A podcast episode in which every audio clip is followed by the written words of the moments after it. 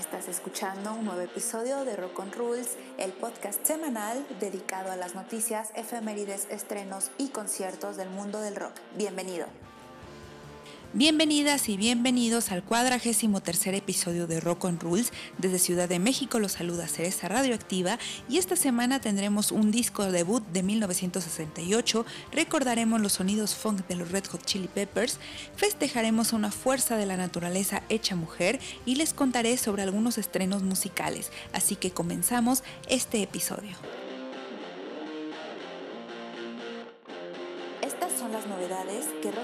Te tiene preparadas para esta semana. Siguen saliendo los covers correspondientes al disco negro de Metallica. En esta ocasión de una sola canción lanzaron dos covers de dos bandas diferentes. Les quiero contar de la primera que corre a cargo de Diffie Clyro. Es una banda escocesa de rock. Si ustedes la conocen y escuchan la versión de esta rola, no van a identificar como bastante eh, el sonido de Biffy Clyro pero tampoco van a reconocer que es una rola de Metallica, es una versión bastante rara, es muy buena, creo que hasta la voz del vocalista no está tan reconocible. La peculiaridad que tiene esta canción es que le bajaron mucho la velocidad. Si escuchan primero la de Metallica tiene mucha fuerza, va rápido, está poderosa. La versión de Biffy Clyro tiene muy buenas guitarras, la voz está muy bien, pero no tiene nada que ver con la original. Me gusta el twist que le dieron a esta rola, escúchenla. Mm, no hay video como tal, pero eh, vayan a, darle play a esta rola. Por otro lado, la banda Off, que es una banda, un supergrupo de hardcore punk, también hizo el cover y creo que es superior a la de Biffy Clyro por dos razones. Una, porque conserva toda la fuerza y el punch que tiene Metallica y le pone el toque de off. Eh, que sí le suben, incluso esta es la primer canción que yo escucho de este disco a la que le hacen más veloz, más de lo que Metallica ya la había acelerado. Eh, es totalmente punk, no tiene esa voz forzada queriendo ser metalera. Creo que hasta ahora esta es mi canción favorita de las que han liberado para este disco de covers. Me gusta la manera en que la trabajó esta banda de Off y en general me encanta cómo es que una sola canción, una sola letra puede ser modificada y significar cosas diferentes según la banda que la interprete. Eh, están haciendo totalmente unos cambios muy drásticos a las canciones. Están sacando del área de confort o de la zona de confort a metálica. Me gusta. Creo que puede satisfacer diferentes estilos musicales para diferentes escuchas. Cada vez se pone más interesante este tema de los covers de Metallica. Yo ya quiero escuchar los demás singles, así que esperemos a octubre para que se libere completamente este disco. Llegamos a Los Ángeles con Bad Flower, una banda de hard rock que apareció en el año 2013. Acaban de lanzar un single llamado Family que me hizo recordar bastante a la magia de los Deftones. Si bien la canción no es muy apegada al sonido de los Deftones o la voz, sí tiene como por ahí una influencia, un estilo muy deftoniano. Eh, vayan a ver el video. Seguramente cuando lo chequen se van a dar cuenta que el vocalista tiene un estilo muy a la banda de Calling. No sé si la recuerden. Si, no, vayan y escúchenla.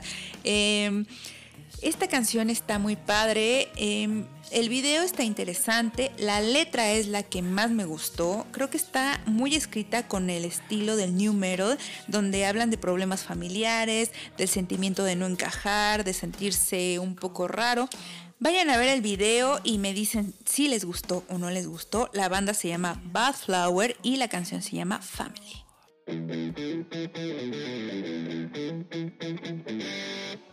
Nos movemos a Inglaterra con la banda The Mob Happy, una banda de rock alternativo que lanzó Sympathy Boy, que me suena muy similar a los inicios de Franz Ferdinand.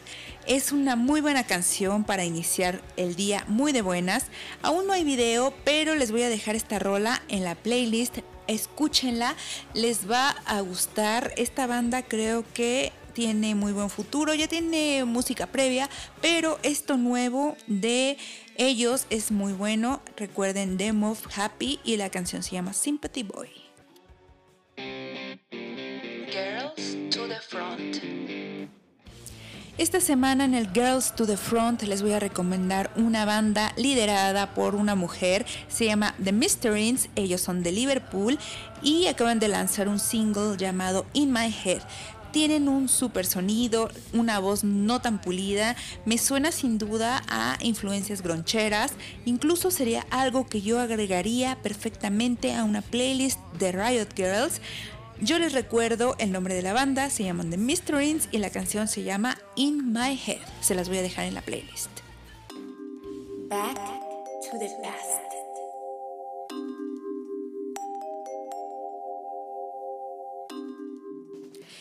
Hoy vamos a hablar de un disco que cumplió 53 años de su estreno.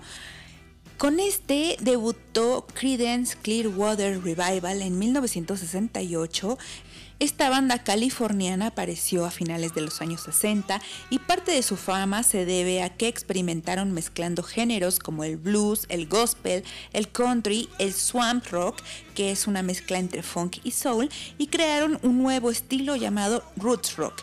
Este roots rock es conocido como rock de carretera o el rock que utilizas mientras manejas y predominó en el sur de los Estados Unidos. Influyó a bandas como Leonard Skinner y eh, los Creedence estuvieron activos solamente por cinco años. Grabaron siete discos que les dieron fama internacional. Son de las pocas bandas que ha tenido ocho sencillos en primer lugar y en su momento vendieron más discos que The Rolling Stones. Eh, los Creedence Clearwater Revival aparecieron en 1959 bajo el nombre de Blue Velvet, siendo un trío formado por John Fogerty, Doug Clifford y Stu Cook. Años más tarde se incorporaría la banda Tom Fogerty. Ellos tocaban en varios bares de California y tuvieron una reestructuración en cuanto a instrumentos y al nombre de la banda. En 1967, John Fogerty y Doug Clifford fueron enviados a realizar su servicio militar y a su regreso les ofrecieron un contrato para grabar un disco, pero la condición era que cambiaran el nombre de la banda, así que lo hicieron. Eh, eligieron el nombre de Credence por el apodo de un amigo que tenía Tom Fogerty y Clearwater, que era parte de un anuncio de cerveza. Y el revival se lo pusieron para que se dieran cuenta que era una banda renovada, que tenía un nuevo objetivo y que no eran los mismos de antes. Este disco que les cuento, que es el Creedence Clearwater Revival, originalmente tiene 8 canciones, dura unos 33 minutos. Lo escuché al menos unas 3 veces y me sorprendió el sonido que tiene. Eh, a mí me encantan las grabaciones de los años 60 y 70. Eh, me encanta cómo es que con tan poca tecnología tenían grandes ideas y un sonido muy peculiar. No estaba tan especializado como ahora, pero creo que eso le da una belleza al sonido que tienen. Incluso veo, recuerdo videos como de Black Sabbath con sus amplificadores y no sé, me, me causa nostalgia y me causa emoción escuchar esas grabaciones. Regresando al disco, em, tiene tres covers. Abren con I Put a Spell on You, que es una canción de RB maravillosa de 1956. Eh, yo les comentaba en Twitter que em, cómo no iban a triunfar con este disco si abrían con esa canción. Es una canción maravillosa. Yo les recomiendo que escuchen la versión de Nina Simone y creo que se van a enamorar. El segundo cover de este disco es Susie Q, que originalmente la grabó Dale Hawkins en 1957 y es rockabilly puro.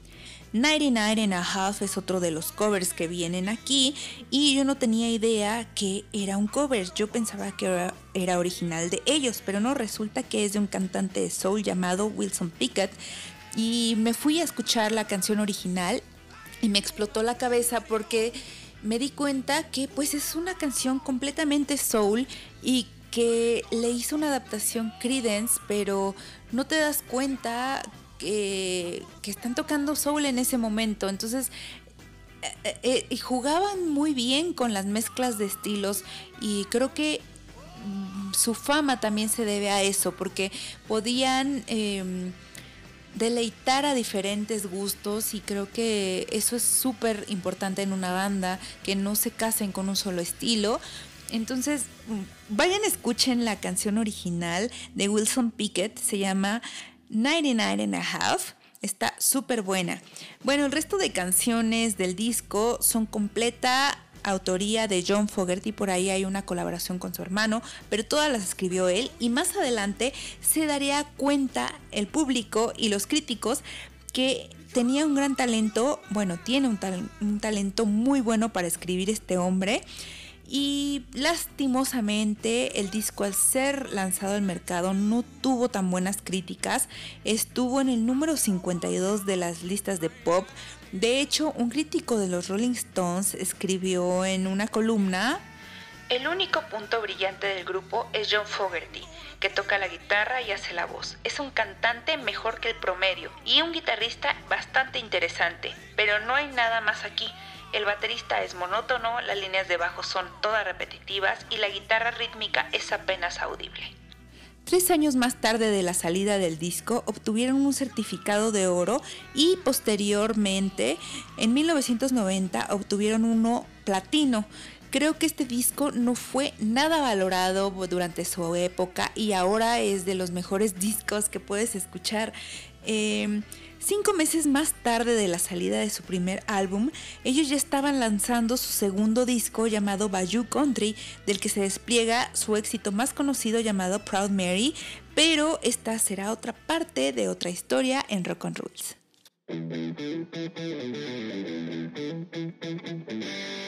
Nos vamos a festejar la salida de otro disco que cumple 19 años, les hablo del By the Way de los Red Hot Chili Peppers, esta banda californiana que mezcla el funk con el rock y este disco es su octavo trabajo de estudio.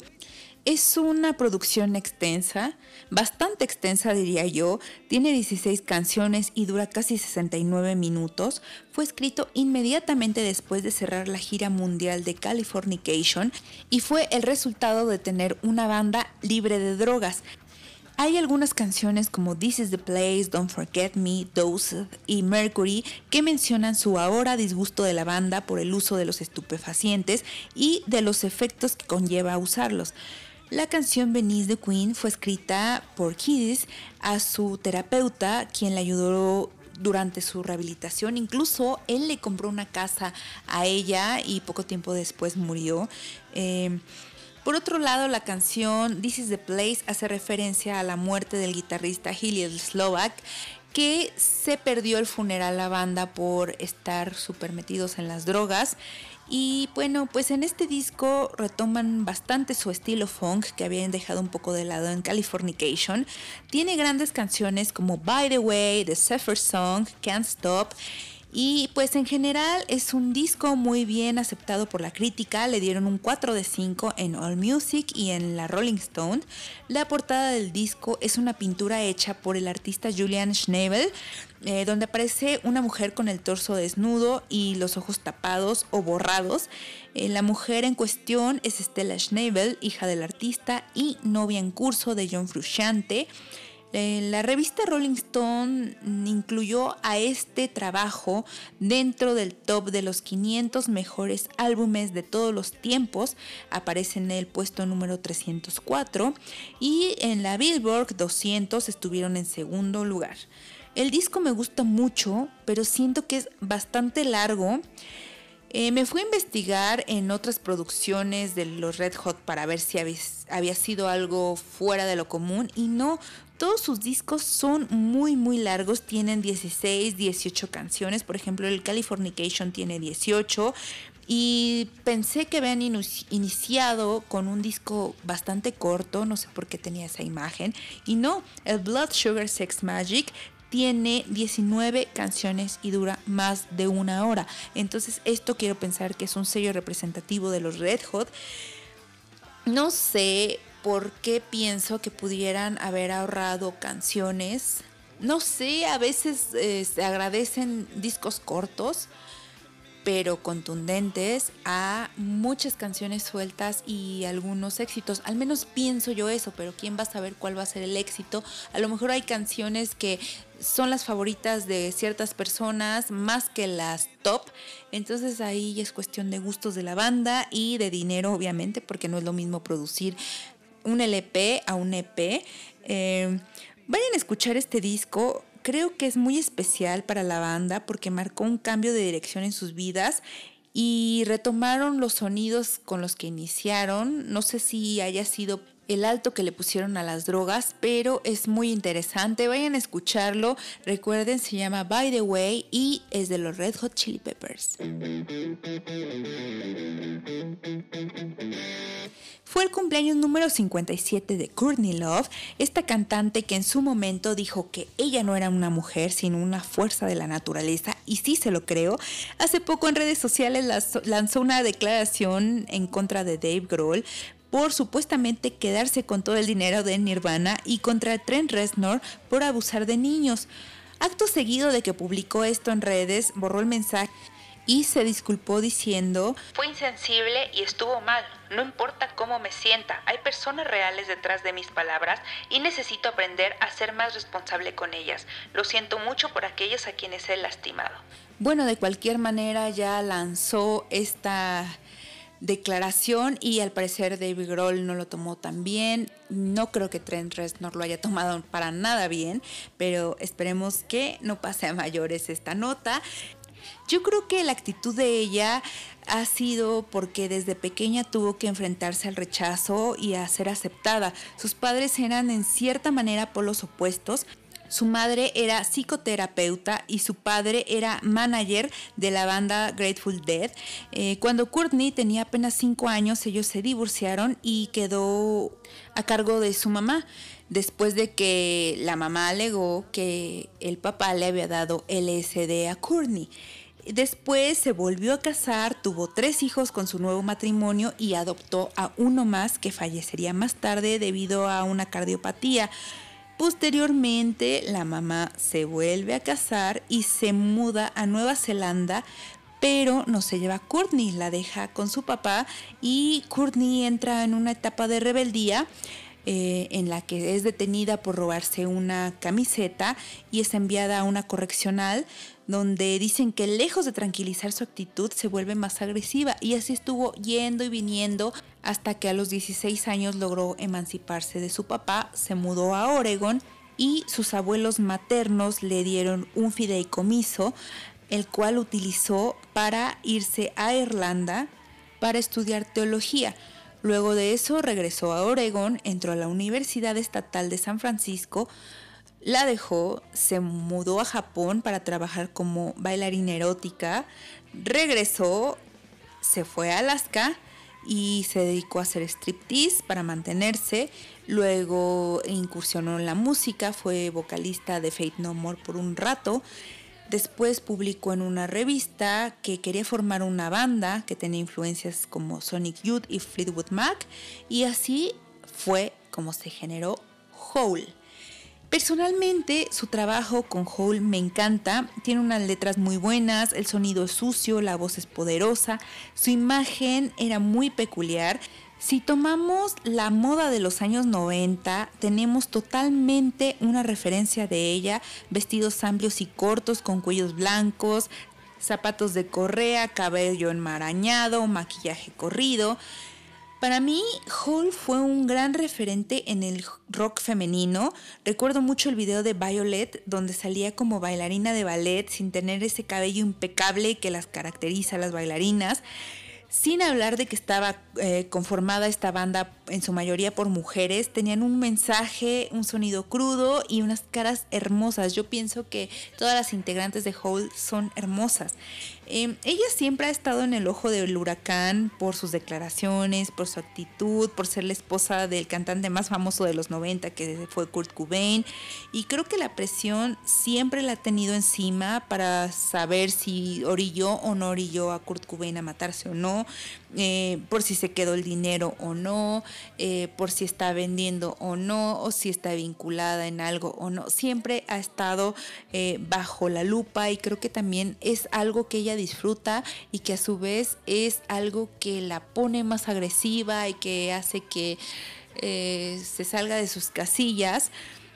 Eh, ella ha mencionado que una de sus mayores influencias ha sido Patti Smith y creo que viéndolo detalladamente tiene bastantes toques de Patty, eh, el estar desaliñada, el cabello enmarañado, el no ser tan femenina o lo políticamente femenino. Eh, me, gusta que haya tomado esa referencia. Eh, cuando Courtney comenzó, era una chava con vestidos de niña y un maquillaje supermercado medio drag. Después de sus cirugías, ella empieza a integrar una imagen como de niña princesa y después esta imagen ha sido inspiración para muchos diseñadores de moda. Han hecho colecciones enteras eh, con el estilo de Courtney y ahora la vemos ser imagen de Yves Saint Laurent y de Prada. O sea, su influencia en la moda, en la música ha sido muy grande. Hay bandas que han tomado todo el estilo de ella, la forma de cantar, por ejemplo, de Distillers, Bloody Dale tiene un sonido muy peculiar al de Hole eh, y que ella misma ha dicho que ha sido su referencia, Babes in Toyland, eh, ahora hay una guitarrista canadiense que también tiene todo su estilo, Creo que si vemos fríamente su trabajo es muy bueno, no creo que el mundo musical le haya hecho tanta justicia y creo que tampoco le ayudó el ser más polémica que prolífica en cuestiones artísticas, pero sin duda es y será un gran referente en el mundo musical.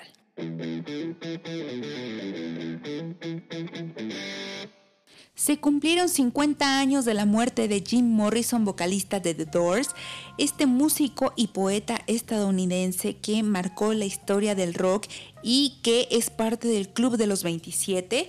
Morrison falleció en París debido a un paro cardíaco. Algunos piensan que fue porque se inyectó heroína adulterada. Estudió cine, pero decidió enfocarse en la poesía. A él le tocó el estallido de las drogas psicodélicas, con las que estuvo experimentando por mucho tiempo. Está metido en cosas como la meditación, la astrología y el vegetarianismo. Morrison escribía las canciones de The Doors inspirado en la generación Beat, que es un movimiento literario. Además de sus apariciones en un muy mal estado por las drogas y el alcohol, sus peleas con la policía y la manera en que cantaba, fue muy polémico por las letras que escribía y su manera de improvisar estuvo involucrado en varios problemas con la policía, pero en 1971 corría el riesgo de ser encarcelado debido a un juicio por exhibicionismo donde no había pruebas. Fue entonces que decidió dejar la música en lo más alto de su carrera y mudarse a París para concentrarse en su vida como poeta. En ese mismo año, su pareja de toda la vida, Pamela Curson, lo encontró muerto en la bañera. Sin duda, la muerte de Jim Morrison cambió la historia de la música rock e influyó a muchos cantantes como Iggy Pop, Scott Weiland, eh, Julián Casablancas, eh, el vocalista de Alice in Chains que se llama Lane Staley. Em, además que logró hacer una mezcla perfecta entre blues con rock psicodélico que le permitía recitar sus poemas mientras la banda se lucía en el escenario. Bueno, pues ya son 50 años sin él. Les voy a dejar en la playlist un par de canciones de The Doors que a mí me gustan mucho y que en cierta manera me traen muy buenos recuerdos de la niñez. Mi papá es muy fan de The Doors, entonces obviamente crecí con bastantes canciones de ellos y se las voy a dejar en la playlist.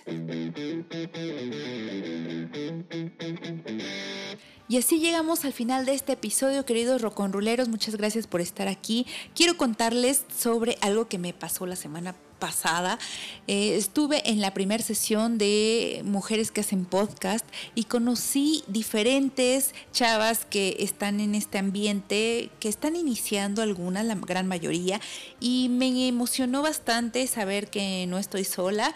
Muchas veces he pensado en dejar de hacerlo o me he sentido un poco frustrada o avergonzada por hacer esto pero gracias a esta primera reunión me dio fuerzas y me dio mucha emoción a continuar con esto. Ya vamos a cumplir un año y estoy pensando en muchas cosas nuevas. Eh, vi que estas chicas tenían una manera de difundir su contenido, de hacerle promoción y pues decidí finalmente darle un giro a Rock on Rules y pues comencé a abrir el Instagram y el Facebook de, este podcast, así que pueden seguirme desde allí. Voy a estar compartiendo notas relevantes, noticias, efemérides, algunos conciertos tal vez algunos videos o playlists que me estén gustando en este momento o en ese momento. Pueden buscarme como Rock on Roll Podcast y allí estaremos en contacto. También ya saben que pueden encontrarme en Twitter como arroba rock on rules o como arroba cereza radioactiva. Y ese sería mi informe para ustedes esta semana, así que ya saben, síganme en YouTube, en Facebook, en Instagram, en Twitter y en todas las plataformas musicales en las que se encuentra este podcast. Eso es todo, mi informe. Cuídense mucho, protéjanse. Espero que ya estén vacunadas y vacunados. Yo ya me registré, pero todavía no sé qué día me toca, así es que los tendré informados. Como cada semana, yo soy Cereza Radioactiva y esto fue Rock on Rules.